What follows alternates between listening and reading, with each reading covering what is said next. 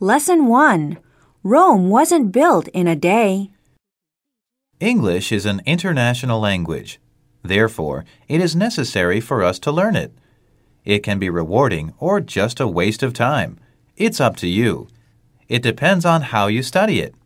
Here are some tips about learning English.